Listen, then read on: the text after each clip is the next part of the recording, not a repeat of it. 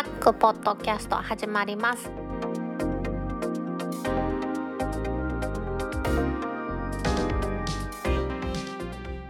2021年1月22日タックポッドキャスト2第129回目の始まりです。この番組は天王寺アップルクラブの大読とコメントのコーナーからはタックメンバーの北尾姫とお届けします。今日のオープニングで取り上げたいのは国内初のデジタルバンクみんなの銀行が事業方針を発表。5月下旬にサービス開始予定というテッククランチジャパンからの記事を取り上げたいと思います。1月の14日に5月下旬のサービス開始予定ということでみんなの銀行が事業方針に関する発表会を開催しました。みんなの銀行はですね去年の12月22日に銀行業の営業免許を取得しておりましてみんなの銀行というのはゼロベースで新しく作り出した次世代のデジタルバンクだというふうに、まあ、経営元の福岡フィナンシャルグループ FFG というところが言っています。でこの記事もそうですけれども今回の発表会もそうなんですなんか横文字がいっぱい並んどってですね全く私はよう意味がわからない話ばっかりなんですね。シンプルかつデジタルに銀行そのものをリデザインしてリリリフェなんとかもうどうでもええやと思ってですねとにかくですね新しい形の銀行を作っていくというふうに認識していますのでこれ自体はですね大歓迎と言いますかなかなか我々にとって歓迎するべきことじゃないかなというふうに思っています。ネットバンクはね他にもたくさんありますけれども今回はですね口座の開設だとかそういうことに関しても全てオンラインでできるように考えてるということですからなかなか面白そうですね。事業の柱としては B2C 事業ということで全国のデータのネイティブ世代をターゲットにスマートフォンで完結する金融サービスを提供ということですからデータのネイティブ世代をターゲットですから私みたいなおっさんはですねあんまりターゲットじゃないんかなというふうには思っています。あと B2B2X 事業、うん、これも全然わからないんですけれどもみんなの銀行の金融機能やサービスを API を通じて事業パートナー主に法人に提供するんですよということでこっちは B2B としてやるということなんでしょうね。あとはバンキングシステム提供事業ということでシステムとかそういうのを自分たちで作ってそれ自体を販売して提供したりするということをやるということです。この B2C 事業ですね銀行から個人向けにコンシューマー向けにやるという事業ですけれども今までいろんな銀行やってましたバンキング機能これだけじゃなくって日常のお金のやり取りの管理自体をスマートフォンでできるようにデジタルウォレットいうアプリに一体化させようというふうに考えてるんですね。今のところのやり方っていうと銀行から現金を下ろしてカードで払ったりあとは現金で払ったりスマホで決済したりというふうにやってます。それがまあ銀行口座と紐付けされてるということなんですけれどもこの現金自体をできるだけ少なくしてそしてそのカード支払いに関しても全てデジタルウォレットというものでやっていきたいんだというふうに思ってるようなんですね。ですので普段使う普通預金としてのウォレットという財布機能と貯蓄機能ですね。それのボックス機能というものを用意してということで、まあ、全部が全部ですね。このみんなの銀行経由でやってもらう。そしてまあ金の出入りを透明にしてみんなこの銀行が把握してですね、まあ、取りっぱぐらないようにすると。いう考え方ですがまあ一元化できるというのは我々利用者側にもメリットあります。そしてそれで手数料とか少なくって一元化できるんであればどちらにもメリットがあることなんで、まあ、悪いことではないというふうに思いますよね。さらに口座開設についても来店不要で24時間365日いつもスマホだけで完結できるようにしているということです。ですので印鑑もいりませんしその後送られてくる郵便でなんとかっていうのもなしでカードもいらないということで完全にまあスマホが全てのということですね。そうするとね二要素認証とかっていうのとかも有効になりますから安全度が高い金融機関というふうにも言えるのかなと思いますよね。いろんな API を提供してくれるということですから今後ですねどうなってくるのかというのはちょっとまだ発表されてませんけれども預金サービスとかで、まあ、普通預金口座を開設して送金とかのサービスがあるので ATM で入出金もできるでしょうしローンなんかですね消費者ローンみたいなちょっとした貸付もやってくれるようなんですよね。そこに関してはですねまあ、新しい銀行としての、まあ、目玉というのがネット上の記事でもいろいろ歌われてるんですけれども24時間360日の口座開設というものが入り口となって今までね銀行の口座を作るっていうのがハードル高かったのも来店不要でスマホだけでできるということですからねもうこれもいいと思いますよね。口座開設って普通は審査がありましたけれども今回はこのビデオチャット機能をアプリに搭載することによって身分証明書をカメラで写したりしてですねそして自分の顔も一緒に写して本人の確認がするというような感じでやるようなんですよね。ですぐその場ですぐですね銀行口座開設できるということなんですよね。で口座開設時にはデビットカードも、まあ、バーチャルの方ですけれどもこれはアプリ内にできますのでアプリ内のカードというものを使ってキャッシュレス決済が可能になりますリアルな現金のやり取りというのはセブン銀行でできますセブン銀行と今セブンイレブンだけじゃなくってですね駅の中にあったりだとかですね。ほんと便利ですよね。そういうわけでセブン銀行とそこは提携してると。あとはサブスクで利用するようなサービスもやるということです。手数料ですからサブスクで月ね例えば何もか割りませんけど何もか決めて払ったら ATM の入出金も無料にするとか。まあそれあるんでしょうね。これ何本まで払ってくれたら100回まで無料とかそんな風にやっていくのかなというふうに思う。これは想像に過ぎません。あとは月5万円まで無利子で借り入れができたりとかっていうのも考えてるようなんですよね。銀行ってですねもともと人が行ってそしてそこでお金をやり取りするというのが当たり前だったんですけれどもその後その窓口を回避する、まあ、窓口を回避するっていうのもおかしいんですけど窓口に並ぶことがなくお金の出し入れ例えば送金ぐらいできるようにしてキャッシュカードができましたよね。そしてキャッシュカードの ATM これの中にいろんな機能を追加してですね振込カードがあったら振り込みができたりとかそんなんもできるようになってそしてその ATM 自体が銀行以外のところにも置かれるようになったりしてきました。そして今はですねネットバンキングもできましたしコンビニは当たり前のようにですね銀行の端末があって手数料かかりますけれどもお金の出し入れができるような時代になりました。なので銀行のリアル店舗って大阪市内でもどんどんどんどんなくなっていってますので今こういう流れになってきてますよね。さらにこの福岡フィナンシャルグループというですね福岡の資本というところが全国展開するということもちょっとね私意外だなと思っています。都市銀行ってメガバンクとか言うんですね。預金量とか大きいですけれどもやはり小回りが利かないというところにこの福岡フィナンシャルグループというところが食い込んできてですね。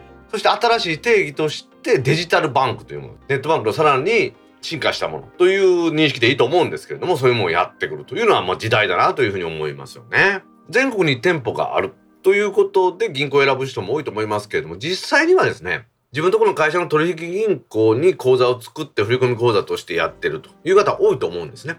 でも個人のお金の出し入れいう部分に関してこのみんなの銀行そこの部分を取っていこうというふうに思ってるんだろうなと思うんですね。実際に QR コード決済サービスなどもありますけれどもそこと連携することによってお金の出し入れというものを複雑なんですけれども簡単にするというこの考え方ですね。これからの時代の銀行というのが誕生したなという感じがします。それではタックポッドキャスト2第129回始まります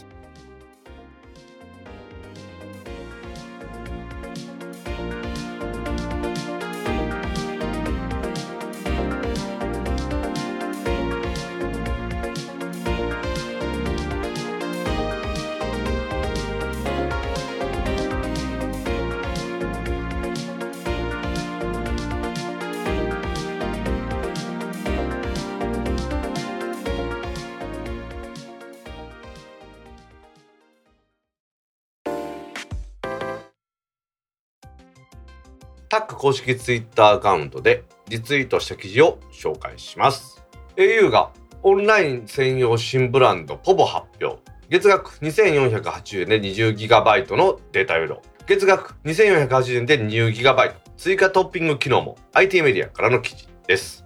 1月13日に au 向けのオンライン新料金ブランドポボというものが発表されました。これは今年のですね3月から提供されましてほぼ専用サイトから申し込めるようになるということですね。冒頭でも言いましたようにお値段は月額2480円で 20GB までのデータ通信ができて 20GB の超過後は 1Mbps で通信ができます。でこのポボには通話定額というのはついていません。で音声通話は30秒あたり20円ということでアハモなんかはですね専用サイトから申し込んで2980円で 20GB でしたのでそれよりも500円安いんですが通話定額がついていないということですね。この発言ですね au の社長さんが会見で業界最安値だと言ったことで総務大臣がねちょっと怒ってましたけれども、まあ、誤解を生む表現であったことはまあ確かかなと思いますよね。ただ2480円という金額は安い。20ギガの横並びと考えたら安いというのは確かなんですが通話定額がついてないということです。ただしこの通話定額は月500円で5分まで国内通話無料ということですからそれを足してしまうと同じ値段になるということなんですよね。ただ特徴としてはですねオンラインで選択できます追加トッピングというものが用意されています。例えば200円の追加料金で20ギガのデータ容量とは別にですよ。24時間だけですが使い放題になるデータ使い放題24時間ですね。500円で5分までの国内通話が無料になるもの。ただ1500円で国内税が全部無料になるかけ放題というのもやります。データ容量は1ギガあたり500円で追加できるということです。これはねやっぱりちょっと高いかなとは思いますよね。今年の夏からはですね 5G のネットワークも使えますので MVNO じゃなくって KDDI が直接サービスを提供しますのでネットワーク品質は au と同等ということです。まあ、通信の最適化とかそういうのはね、行われる可能性はあるかもしれないんですけども、さらに eSIM の対応する予定ということですが、ポモブランドとしてのですね、端末のセット販売はやらないというふうに今のところ考えているようなんですよね。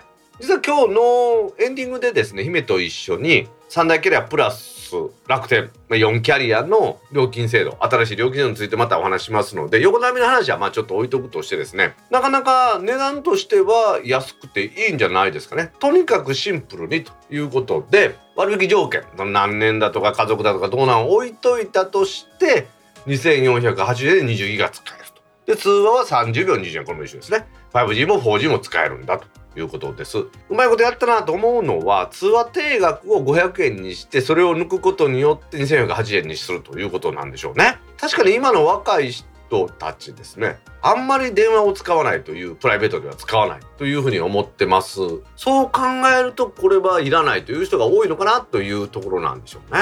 ただビジネスではねやっぱりまだ電話も使いますのでビジネスのコースではなくってやはりこれもみんなの銀行の話じゃないですがデジタルネイティブ世代を向けてるということで若者向けてなんでしょうね。私のようなアラフィフのおっさんをあんまり相手にしてないと思うんですけど意外と私もこういうの好きですよ。なかなか考えた制度ではあるなとは思いますよね。この後だんだんだんだんいろんなサービス出してくるんだろうなと思うんですよね。例えばネットフリックスアマゾンプライムであれば見放題で100円とかですね。そんなんやったりするのかなと思いますのでそういうところも楽しみではありますよね。それが1日だけのものだったらそういうのがね多用されるようであれば面白くなってくるなと私は思いますのでこのトッピングという考え方は KD でうまく考えたと思いますね。日本の携帯電話の料金ですね。キャリアが提供してる方はいらないサービスがたくさんあって高い分かりにくいというふうに言われていました。実際問題ですね。いくらですっていう風な値段が出たとしてもよく見るとですねなんか家族割となんとかとかんとかを併用した時にこの値段ですということで実際問題に契約してみようと思うと違う値段になったりした。というのが多々ありましたので各キャリアがこのシンプルなプランを出してきたというのは評価できるんじゃないかなと思いますね。Au もいよいよシンプルなプランを出してきました。これで各キャリア出揃ったということで皆さんもですねこのプラン見比べて自分に合うというものがあれば乗り換えてみてはいかがでしょうか。電力供給逼迫電気事業連合会など節電を呼びかけ IT メディアニュースからの記事です。この12月下旬からですね非常に厳しい寒さが続いていますけれどもこの寒さが主な原因としてですね全国的に電力需要が増えています。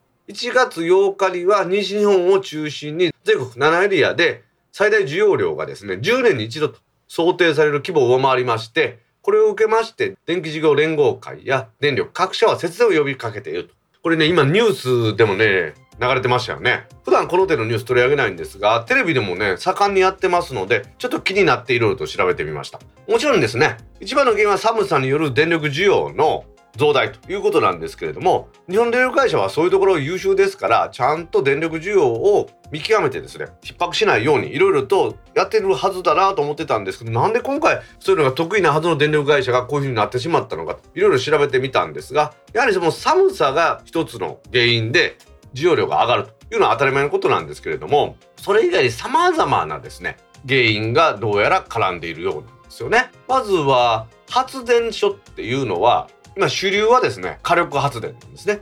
火を燃やす。その火力発電の燃料の主なものは LNG ですね。液化天然ガスというものですがそれの調達が今ちょっと困難になっているということのようなんですね。LNG の火力発電というのは日本の発電量全体の約4割だそうです。電力需要の増減にスピーディーに対応できるという強みがあって各電力会社も取れてるんですが LNG はですね液化天然ガスというもので液体の状態で輸入してそしてそれをその液体の状態から少し熱を加えることによって気化しますのでそして燃やすというようなことをやってますがその性格上ですねあまり長期にわたる備蓄というものはできないと。石油みたいに液体であればですねタンクに溜めて長いこと置いとけるんですけれどもそれがなかなか難しいということのようなんですよね。で最近ですね原子力発電所がですね今定期検査とかトラブルで停止しているということです。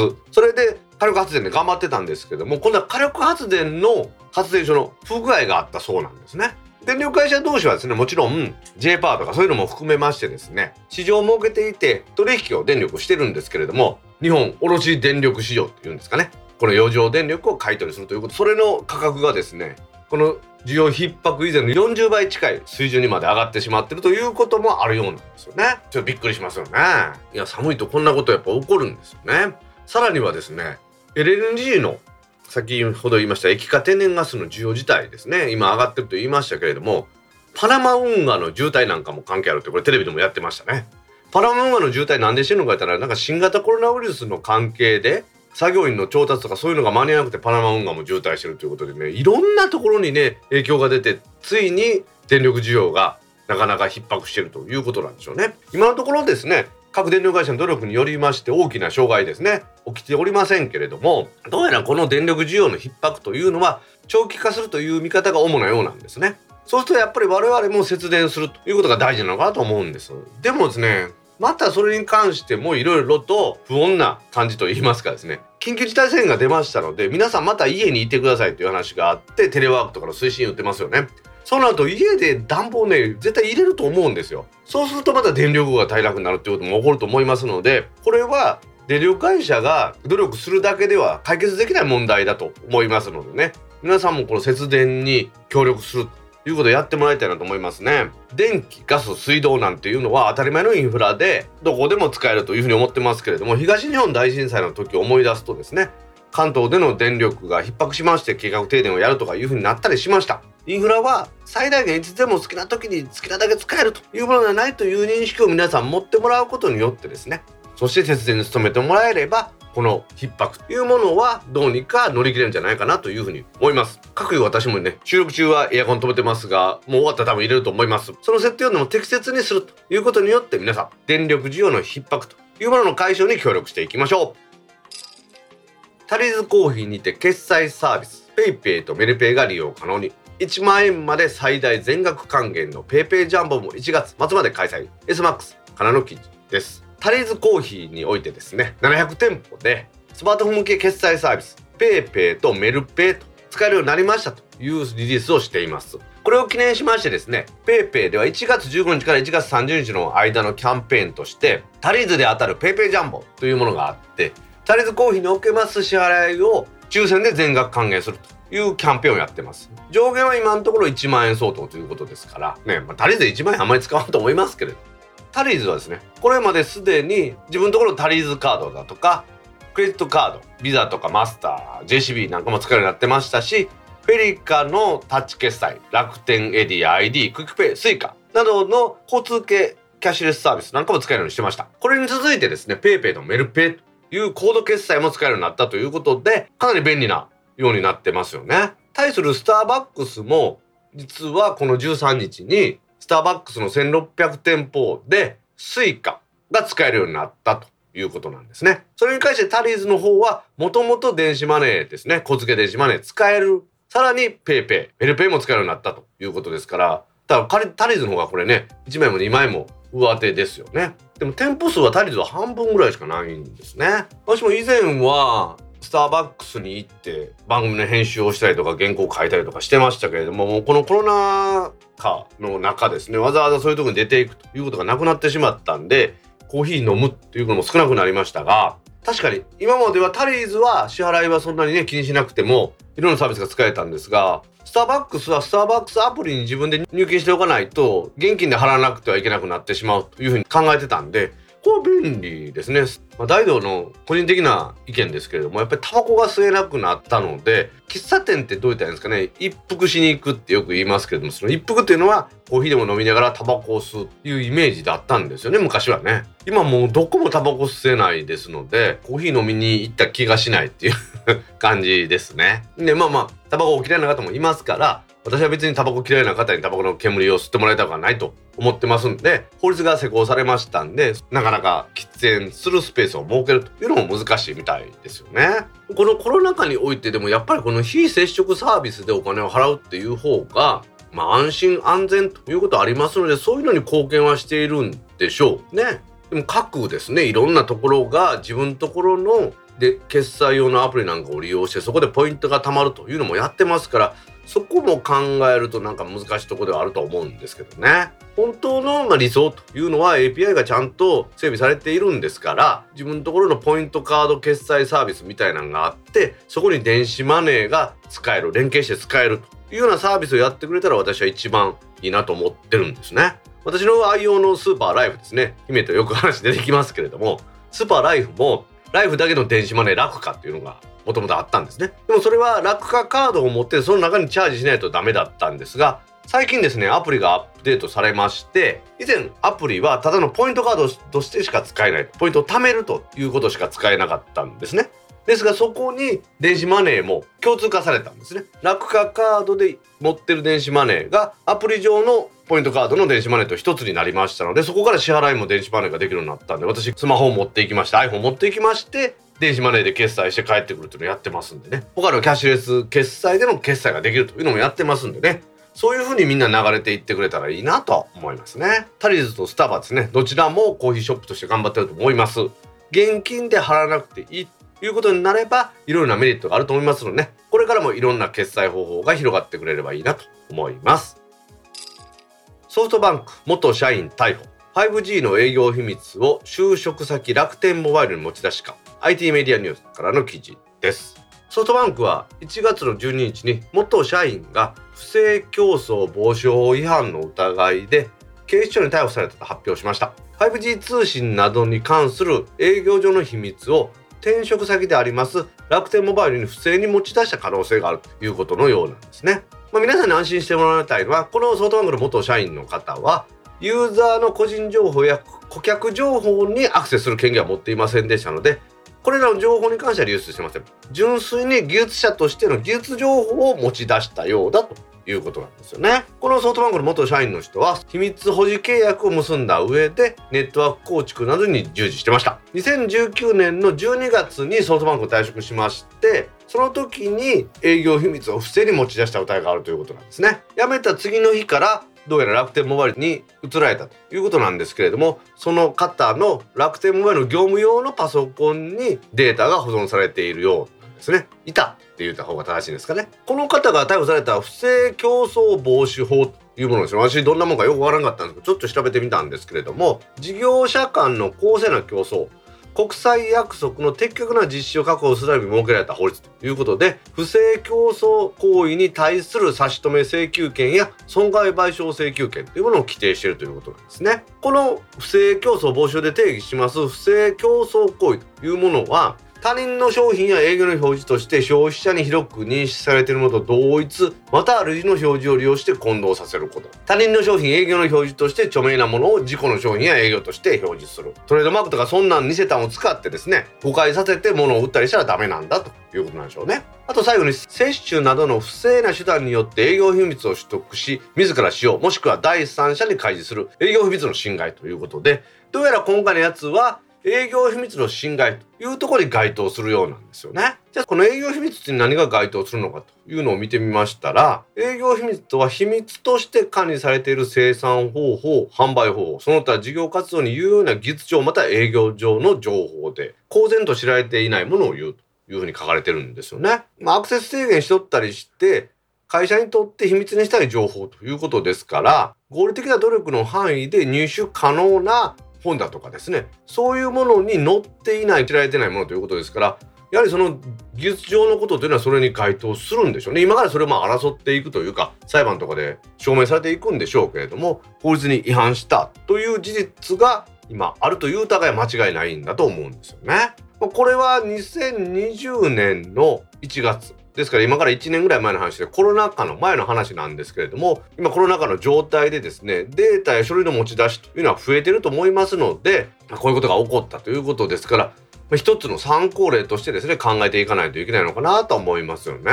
どうやらこの今のところですねまだはっきりと分かってないんですけれども2019年12月31日にソフトバンクを退職したんですけども退職する当日に自分のパソコンを使って社外からソフトバンクのサーバーに接続して秘密にあたる情報を持ち出したようなんですよね。そしてその退職した翌日の1月1日で楽天モバイルに入ってるということなんで、別に楽天が組織的にやったということはほぼまあ考えられないと思うんですけれどもこの人がもともと自分がやっていたもので頭の中にあってですねああこういうやり方もあるなということではなくてそのデータ資料を持ち出すことによって手土産としてやったような感じがしてしょうがないんですよね。まあ、自分を高く売りたかったんだろうなって感じがしてますね。ソフトバンクの元社員が楽天に転職する際にこのデータ秘密に当たるようなデータを持ち出すというお話。我々もね今からテレワークとかで端末を持ち出して先ほどの話ありませんがタリーズとかですねスターバックスで仕事をしてる時にそこの端末操作されて盗まれるということもありえないわけではありません。皆さんもデータの借りというものはしっかりやっていきましょう。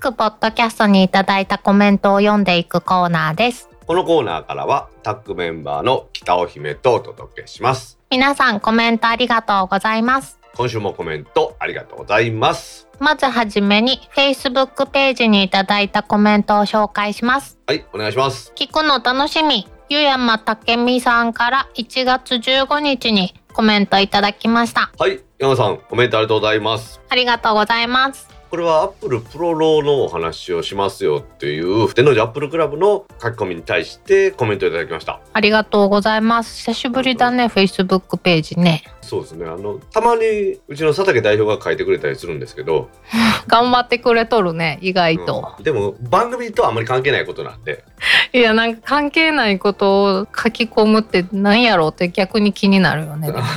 まあまあ姫は見たことあると思うんで。まあそこは気にせず。えー、でも大阪もねいよいよチーロさんと X ライトさんもあのお返事来まして参加してもらうことになりましたんでね。フルメンバーですな。はあ、井山武美さんは実は前回もですねモニターのキャリブレーションの話に大変興味あるということやったんですがうん。X ライトさんの今回のお話はモニターキャリブレーションのお話してもらおうと思ってますんで楽しみですねモニターキャリブレーションっていうのはそのちゃんとした色を表示させるように調整するみたいな感じですね。なんか赤でもほらいろいろ赤あるじゃないですかケチャップみたいな赤とかですね、バラの赤色とかそういうのの色のがきっちりと表示されて分かるようにするというようなお話ですねはい。そういうわけで井山武美さんコメントありがとうございましたありがとうございました。続きまして、ツイッターでハッシュタグ、タックキャストとタック宛てにツイートいただいた中から一部を紹介します。はいお願いします第128回、やっと聞きました。柴さんの老話、良かったですよ。ありがとうございました。第127回を早々に聞いてコメントしたのはコロナのせいで姫路のま孫っち含めて正月の家族集合がなかったためタックを聞く暇があったからなのです。これからは通常ペースです。今年もゴーゴーでいきましょう。秀則さんゴーさんから1月17日17時47分にツイートいただきました。はい秀則さんコメントありがとうございますありがとうございます。あんたも滑舌悪いやないか。ちょっと黄砂が黄砂に吹かれまして。はあ。中森明菜。工藤静香やけど。世代はまあまあ合ってる。工藤静香と中森明菜と同じ時期？なんかちょっと系統似てるよね。あ系統は確かに似てるな。秀則さんはコロナでねお正月に親戚とか集合なかったから1日から聞いていただいたわけですね。なるほど。まあ確かに、まあ、行く年来る年じゃないですけどね12時になって年が明けた瞬間に配信しましたんで皆さん聞いてもらえたみたいで嬉しいですね。はい。なかなかね親戚一同集まれずお正月は今年は本当皆さん違う過ごし方をされたっていうことなんでしょうね。ね。飲食店がね閉まるっていうのはみんな認識してますけどそのおかげでそれ以外の飲食店に卸してる食品とかお酒屋さんとか今大変らしいですよ。ね。これは家でいっぱいお酒飲んで助けるしかないですね。そうやね。でもどこでもさ、人はご飯を食べないと生きていけないんだから、うん需要と供給は合ってるはずなんだよね。まあ外食するかせんかってことやよな。うん。今日は本当寒いんでね私あのほらカラカラ言わない酒飲んでますよ今日は。熱燗ってこと？焼酎のお湯割り。それはあのあれですよあの断熱のタンブラーに入れてあ熱々を飲んでます。いいなぁ。これが温まるんですよ。あとは何飲んでるウーロン茶。女子かだって大事な収録やん？滑舌悪くなったら困るやん。いや滑舌悪かったけどねわ、悪口。悪口は事実や事実確かに。そういうわけでひろみさん今年もねマイペースでお聞きくださいはい、お願いします。ひろみさんコメントありがとうございましたありがとうございました。続きまして、そんなプロローの話題を、ポッドキャストで今朝聞いたら、なんと、女房が au さんに予約しておいた iPhone 12 Pro が来たようです。ルンルンしてます。ウォンバットさんから1月15日19時34分にツイートいただきました。はいウォーマットさんコメントありがとうございますありがとうございます。プロローはね iPhone12 Pro か12 Pro Max でしか使えませんのでうん。そういう意味では12 Pro 来てでよかったですねプロローで取り放題ですよそりゃルンルンするわね。まあでもファイルサイズがでかいんで取り放題にはならないですけどね。でもウォンバットさんのではないのね。まあ、それの奥様のやつね。うん。いや、12 Pro、12 Pro Max シリーズは、なかなかちょっと供給が追いついてなくって、キャリアで買った人はちょっと待たされてる人がたまにおるみたいですね。うん。まあでも iPhone の品薄というか、まあ世界的に今半導体が品薄で、うん。なかなか大変みたいですね。こんな状況下だからってこと？それもあるんでしょうけどね、あの、味の素が作ってる、うん。味の素ってアミノ酸の技術の会社じゃないですか。うん。の、その絶縁体みたいなのがあるんですよね、半導体に塗る。うん。あれが世界的に今のところちょっと供給不足になってるみたいですね。へえ。いろんな事情からたくさんいろいろ売れてるじゃないですか。例えば、マイクロソフトの XBOX だとか、うん。ソニーのプレイステーション5とか、そんなんもコンピューターじゃないですけど、半導体はたくさん使いますよね。うん。うん。そこでまあいろいろ。ろと今、供給不足が起こってるっていうことですね。これは噂じゃなくて、本当みたいです。うちの番組ではちょっと取り上げてないんですけど、うん。うん。うん。うん。私の M1 はまだ来ないよ。そうね、姫の M1 もそれのとばっちりを食らってることは、まあ多少はありますな。うん。世界的に半導体の供給が今不足してますよね。でもウォンバットさんはもうルンルン、ルンルンやで。ルンルンね。もう12 Pro バランスがいいですよね。うん。ポケットにも入るし。まあ MAX はちょっと大きいからポケットに入れるのは大変ですからね。もう iPad mini やんあれ。iPad mini はやっぱりその倍ぐらいあるで、まだ。そんなある？うん、でかいでかい。また今度お見せしますわ。そういうわけで、大マットさんね、奥様の12 Pro Max ですね。しっかりと設定してあげて、どんどんプロレトレールにしてあげてください。はい。はい。そういうわけで、マットさんコメントありがとうございました。ありがとうございました。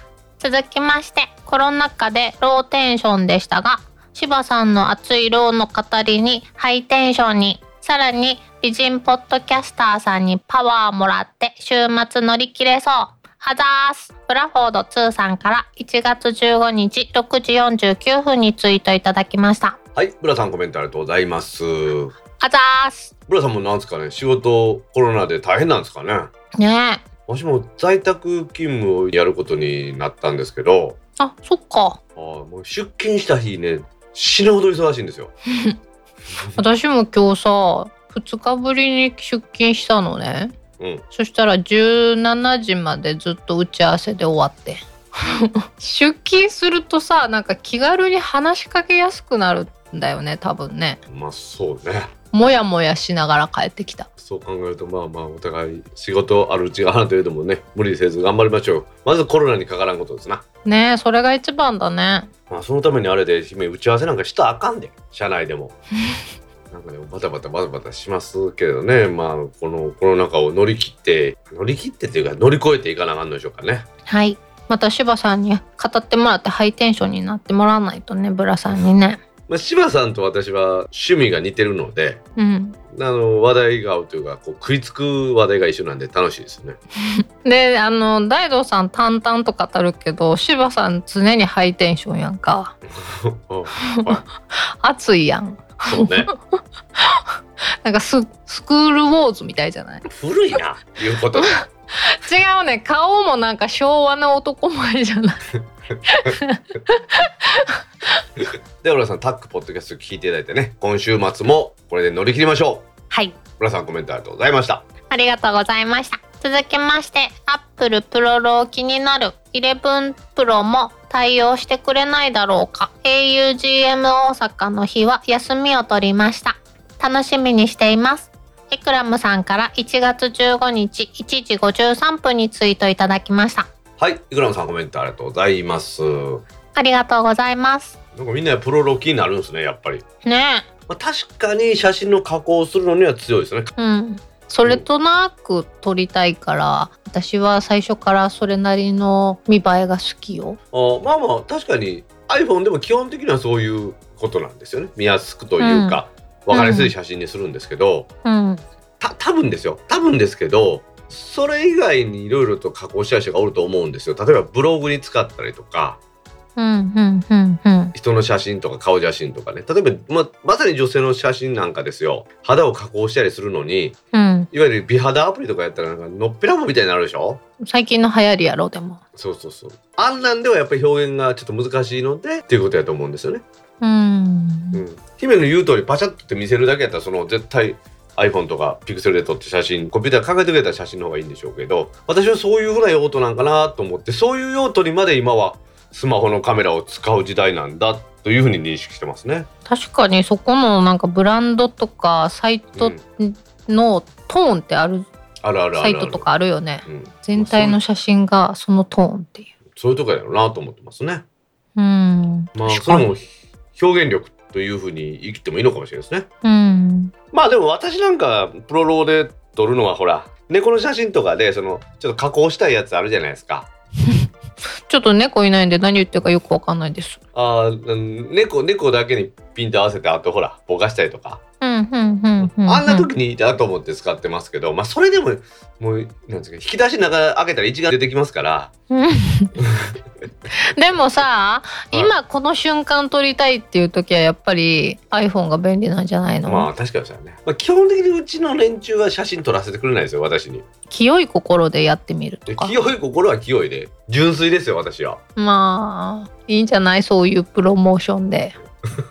augm 大阪楽しみにしてますって。あーお休み取ってくれてんて。楽しみにしとってくださいねはい。またあの近くなったら詳しいお話しさせてもらいたいと思いますんでねよろしくお願いしますはい。いくらさんコメントありがとうございましたありがとうございました。続きまして、これを見ると、昨年末近くに、母も発表後に au が分かりにくい新プラン発表して大炎上したあの会見って何だったんでしょうと思ってしまいます。まあきっと大人の事情があったんでしょうね。その辺の事情を知りたいものです。信玄さんから1月13日15時56分にツイートいただきました。はい信玄さんコメントありがとうございますありがとうございます。これあのエンディングで詳しい話はしようと思ってますけどはい。確かにあんなに素晴らしいプランを au 出してくれたらあのわけのわからん年末の発表何だったんやなっていうのは本当にそう思いますよね。やっぱこれこそなんか大人の事情があったんでしょうね。なんか言えないね。うん。まあまあ確かにこの携帯電話の料金はなんかこう地味猛量と言いますかなんかちょっと怖いですよね。もう諦めとる。あでもまあまあこれ最後のエンディングで姫検討しましょう春からどういう風なプランにするか。え、でも私はドコモにするよ。ドまあまあでもねこ聞いたらああいいなと思うのありますよたくさん。お、じゃあ、後ほど。後ほどよろしくお願いします。まあ大炎上ですね。その後 au が出した新しいプランでもね総務大臣に言われて小炎上してますけどね au の社長もああいう言い方はちょっとまずかったなっていうところありますねうーん。まあまあこれはまあニュースのコーナーでも au だけの話はまた話してますんでねお楽しみくださいはい。というわけで信玄さんコメントありがとうございましたありがとうございました。続きまして、山レコの Apple Watch コンプリケーションの詳しい案内ありがとうございます。Apple Watch は登山には不向きと思い、今まで興味なかったんですが、この件で Apple Watch が欲しくなりました。ひまちゃんから1月18日12時13分にツイートいただきました。はい、ひまちゃんコメントありがとうございます。ありがとうございます。はいなんとひまちゃん Apple Watch 持ってなかったんだ。あ、ひまちゃんは山用の時計を持ってるはずですよ。はあ、なるほど。うん。まあ確かに私もランニングするのに、うん。最初やっぱりランニングウォッチと使い分けてましたもんね。あ、そうなんや。うん。アップローチはすぐ電池切れるからっていうことで。まあ今は全然差し支えなく、ナイキアプリでね、うん。GPS 情報でどこ走ったかも出るんで、もうそればっかり使ってますけどね。うん、うん、うん、うん。まあだからアップルウォッチというか、まあ、スマートフォンの素晴らしいところはソフトウェアとかの更新とかでどんどんいろんなものが成長してくるといいますかいろんなものが搭載されていろんな役割ができるっていうことにつけるんじゃないですかね。確かに。今回の話も山レコのコンプリケーション対応という何も新しい機能はないんですよね。うん。山レコというところがそのコンプリケーションアップルウォッチ上で動くアプリというか表示する機能を合わせてきただけなんですけどそれだけでも劇的に変わってしまいましたもんね。へえ。まあ、なので素晴らしいと思いますよ。コンプリケーションの話で言うとやっぱりランニングウォッチってもともとそういうところは特化してたんですよね。うん、うん。そのために作られてるからね。文字盤の組み立ては自分でできるわけですよ。ラップタイムをずっとね出していきたい人もおればうん。トレーニングであればその心拍を出したい人もおるじゃないですか。うん。そんなところに特化しとったんで確かに走るのにはランニング用の時計の方が便利だったんですけど今はもうアップローチもそれ十分できますからね。そういうところで進化するというところが素晴らしいですね。なんかどっかの CM でさ、どっかのキャリアの CM で、できるよ、できるよって言い続けて、iPhone が叶えてくれますみたいな。なかった？見てないなそれ分からへんわごめん。まあアップローチはそういう意味では今のところ最強ですよ。うーん。アップローチを使おうと思ったら iPhone を使わないとダメですからね。うん、でもやっぱり時計は好きな時計をしたい。それ以外のところでもいろいろ出してるけど結局うんアップローチしか満足できる完成度になってないんでしょうね今のところ。うん。まあでもヒットビット買いましたからね Google。そうなの、そうなの。うんそれはちょっと最近の一番嬉しいニュースやね。そうそうそれで私も期待してますからね。はい。ヒットビットが iPhone と同期できるスマートウォッチ出してくると思いますからね。もうそういうところが好き。うんそれはちょっと楽しみに私もしてます。はい。というわけでひまちゃんコメントありがとうございました。ありがとうございました。続きまして、面白いですよね。スポーツものとしても楽しめるし、コメディとしても楽しめます。みどりんさんから1月15日22時41分にツイートいただきました。はい、みどりんさんコメントありがとうございます。ありがとうございます。スクローズみたいなんとは違いますよこのテッドラストは。はい。なんかさ、はい名前からするとさ、はい。ちょっと想像つかないよね。あそうそうテッドラストっていう人が監督ですっていう話なんですよ。あ、そういうこと人の名前なか。ん、うん、人の名前へえ。だってあのねスポーツもんとやっぱりなんか想像がだいぶ変わんのはですようん。なんかみんなでアウェーに行って60年間勝ってないチームとやるっていう会があったんですよね。うん。前勝ったのは60年前だとか言ってみんな「あダメかもしれん」みたいなこと言ってるからまあ監督とかが「いやそんなことはなくて絶対勝つぞ」みたいな感じでうん。でみんなに喝を入れて試合が始まるわけですよ。よしやるぞ、うんみたいな感じでみんなでロッカールーム出ていくんですよね。で1秒も試合のシーンなくって「よし勝った!」言って帰ってくるんですよ。すごいドラマやな。うん、い1秒たりとも試合のシーンはないんですよ。他の回では多少そのサッカーのシーンもあったんですけどそれでもどんどんどんどんなんかサッカーのシーンがなくなっていってるような感じですね。サッカーのシーン大変なんちゃう？撮影が。やっぱ大変なんじゃない？相手チームのね人も入れなあかんしね。うん。ちょっと密になりすぎるとか。まあ、そういう意味でそのサッカーとかがわからない人でも楽しめるっていう素晴らしいドラマですね。へえ。まあ、コメディですけどね。あ、そうなんや。まあ基本的にはコメディです。だってそのさ60年ぶりにもうすぐで勝つかもしれない勝つかもしれないっていうハラハラドキドキ感がさはい。醍醐味やんかスポーツまあ、ドラマのスポーツもやった。らですね。うん、うん。そういうのは全然あります飛ばすんやろ。よ。全くあります。ちょっと興味湧くわ。ロッカールームから出て行って次の瞬間には帰ってくるシーンですから「やった勝った!」言ってそれなんか芝山町に熱く語ってみてや。こういうのってほら危険がはらんでるからですねなんかこううるさい人がおるじゃないですか うるさいって言わないの。じゃあなんていうの？マニアな？マニアとこだわりのい強い？こだわりの強い？まあまあそのこだわりが強いからがマニアであろうがどうでもいいんですけど なんていうんですかね言いたがる人が、もうせっかく言い直したのに。まあ、そういう人に不愉快な思いをさせないように今ちょっとネタとしては避けてます、まあ、イギリスはサッカー盛んなんでしょうねやっぱりうん。でもスポーツの中でもさ、一番選手寿命が短いスポーツよね。えそうなん？だってさ、何 ?45 分45分休憩入れながらもずっとほぼ走ってる人っているやんか。うーん30歳ぐらいで大概引退するんじゃないかな。なんかそのその点その野球とかっていうのは確かに守ると攻めると回が分かれてるじゃないですかうん。あるスポーツとはやっぱり違うんだろうなっていう気がしますよねうん。その分あれかスピード感がある試合があるんでしょうねその攻守がパッと入れ替わるからですねうん。わかりやすいよね。でもあの横この線の出た時とかようわからんのですよ なんや、J, J リーグブーム世代やん、私たち。あはいへえ。まあはい。まあでもサッカーコメディですね。サッカーコメディじゃないですコメディです 全くサッカーを知らない人でも楽しめますのでご安心くださいはい。というわけでみどりさんコメントありがとうございましたありがとうございました。今週のコメントは以上です皆さんコメントありがとうございました。当番組宛てのコメントは Apple Podcast アプリのレビューこれって半年ぐらい新しいのありますのでぜひ皆さんお願いしますお願いします。Facebook ページへのコメント、タック公式ブログへのコメント、Twitter のメンション、ハッシュタグ、シャープタックキャストなどでお待ちしています。お待ちしてます。皆さんコメントありがとうございました。ありがとうございました。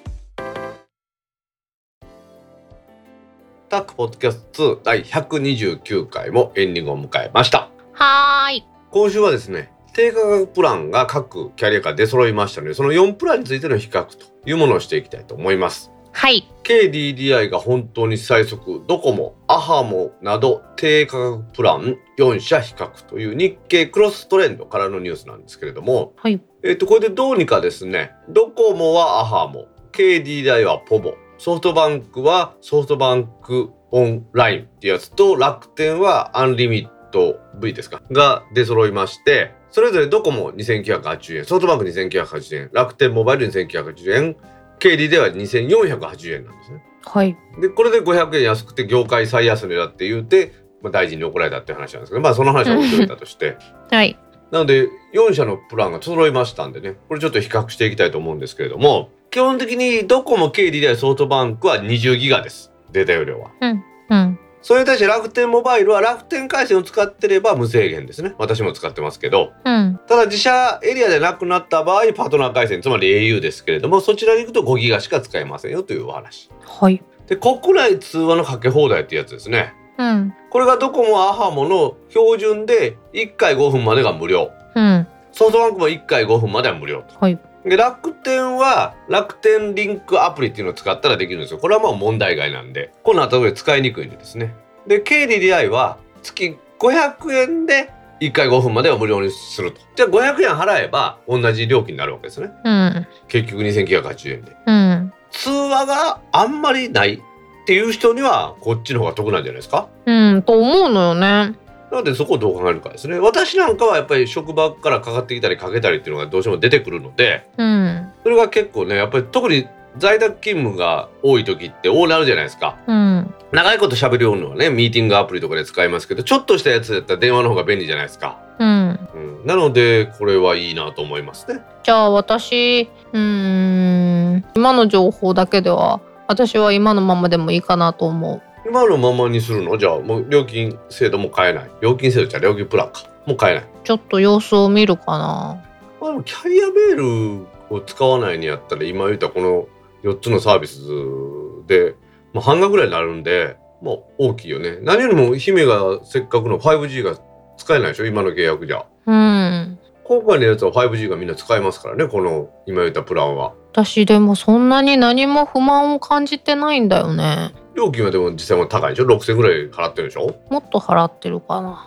ってことは半額以下になるんやったらその方がいいんじゃないですか？今と全く一緒なんやったらね。通信の品質に関しては変わらないと思いますよ。今のプラン。もう今の既存のプランっていうんですかね？それと今度新しく出てきたこの低価格プランも多分変わらないと思います。うーん。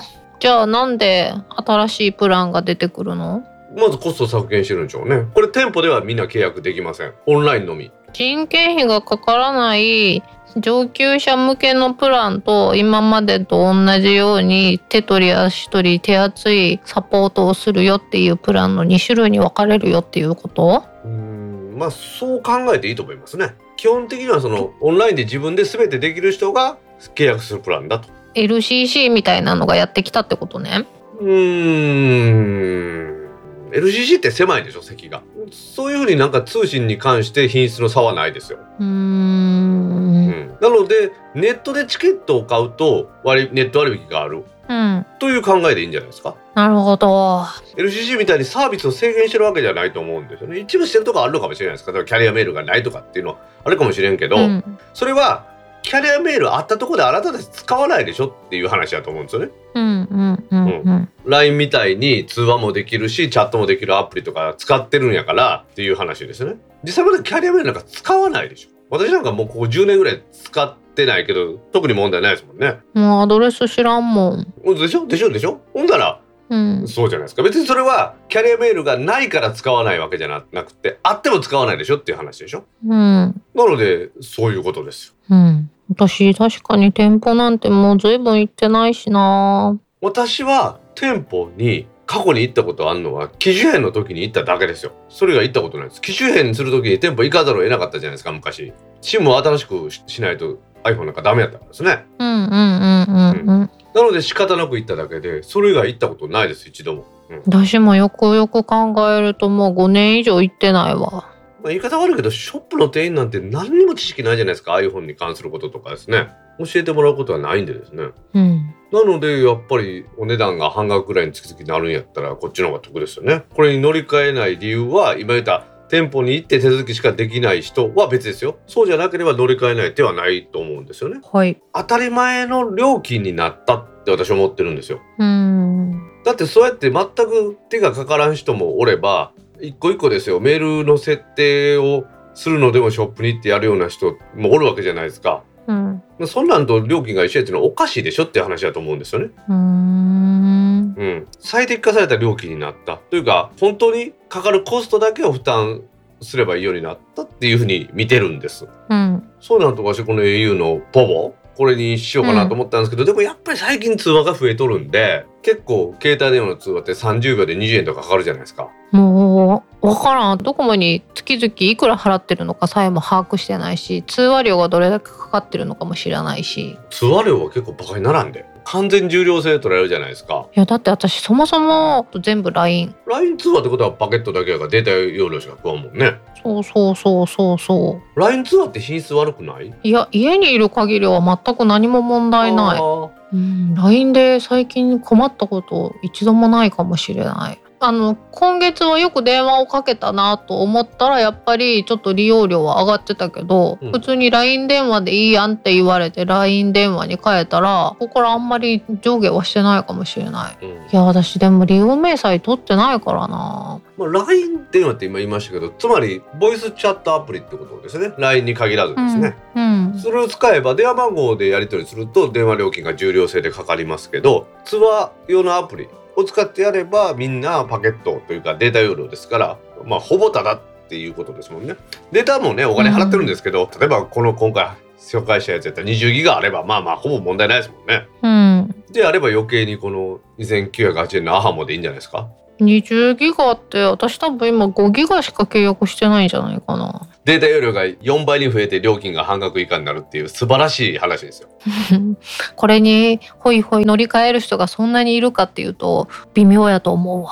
なぜならめんどくさいから。ネットでやるんやったら多分3分ぐらいで終わるんじゃないですか？終わるかな私 IIJ ミオのやつしょっちゅうなんか減らしたり増やしたりするけど、もう1分か2分ぐらいで終わりますよ。へえ。だって、いわゆるオプションとかそんなんがないから、うん。データ何ギガで申し込みます、終わりみたいな感じやもん。なるほど。ドコモは選択肢が多いからね。っていうか、キャリアのプランはいっぱいあるもんね。でしょ？それないないでしょ？今回のやつを見てもらったら分かるように月1000円払えば無制限にできるとそういうのはあるけどそれ以外に別にこう決めるとこがないんですよ。うん。あの、何でもかんでも新しいものに飛びつくっていう習性はないんやと思うね。ものすごく美味しくてすぐに目の前で見て買えるんやったらいいねんけど、ちょっとよくわからない分野について、ちょっと面倒な手間がかかるっていうのに、ちょっとストレスを感じる。ああ、もうまさに大道さんがターゲット層なんだろうね。だいたいマニアックな人たち、ここにこだわりたい人たちは20ギガあったらいけんじゃないかなっていう統計データを取ってるんだろうね。MVN を流れてしまうのを阻止するために戻ってきてもらうために用意した？私もねそう思ってたんですけど違うんですよ。はっきりとえ言われてるんです。違うんだ。はっきりとコンセプト言ってます。若者向けだそうです。そうか。はい。ここの記事にもあるように音声通話をほとんどしない LINE の通話機能しか使わないといった利用者若年層を中心に増えているって書いてあるでしょ？はあ。でどうせその人たちは契約もみんなオンラインでやってるんですよ。はあ。そういう人らに向けたプランなんですよ。だから私みたいなおっさんも50に手を届くようなおっさんがアラフィフのおっさんは実は全然対象にしてないんですよ。そうだよね。将来有望度で言うとね、大道さんより20年も寿命長いねんで。アラフィフのおっさんは高い料金を払って店舗の窓口でクソ高い料金を契約してもらいたいというふうなやな考えがキャリアの考えですよ。うーん。うん、なので実はマニアックな層を対象してるんじゃなくて若者を対象にしたプランです。残念でした。そういうわけでそれを嫌がってる姫も若者じゃないってことやぞ。うん。いいねん。オンラインで全部できるようになって面倒くささはだいぶ解消されてるんでまあぼちぼちと一緒にやっていこうね。もう MNP の点数量が無料になったらちょっと全部渡り歩いてみようかなと思ってるぐらいですもんね。ほう。じゃあ渡り歩いてからまた教えてくれる？じゃあ私はとりあえずアハモにします。やった一緒にする？おいいですよ。じゃあ家族契約しますか？いや、そういうのじゃなくて、一緒のタイミングに。まあいいですよ。いつでもあの iPad を姫持ってきてくれたらやりますよ。ほう。そっか。いいやん。ズームでつなぎながらしようや。で問題はでもあれでしょ？最後の最後の段になったのネットワーク暗証番号分からへんとか言い出すんやろ？うん。わからん。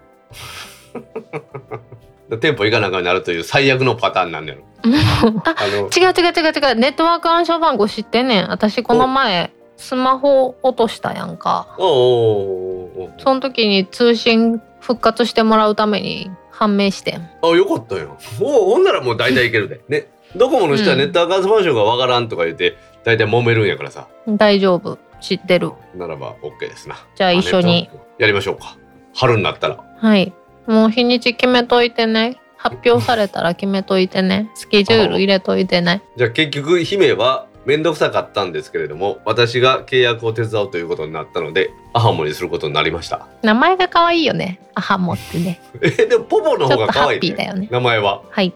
では皆さん今年の春からですねいよいよ MVNO 潰しのプランが 出揃いました。はい。えー、各位私も MVNO から乗り換えようと思ってます。皆さんもぜひご検討ください。はい。それではタックポッドキャスト2第129回を終了します。はーい。次回のタックポッドキャスト2第130回は来週1月29日の金曜日に配信する予定です。はい。では皆さん来週も聞いてくださいね。バイニャー。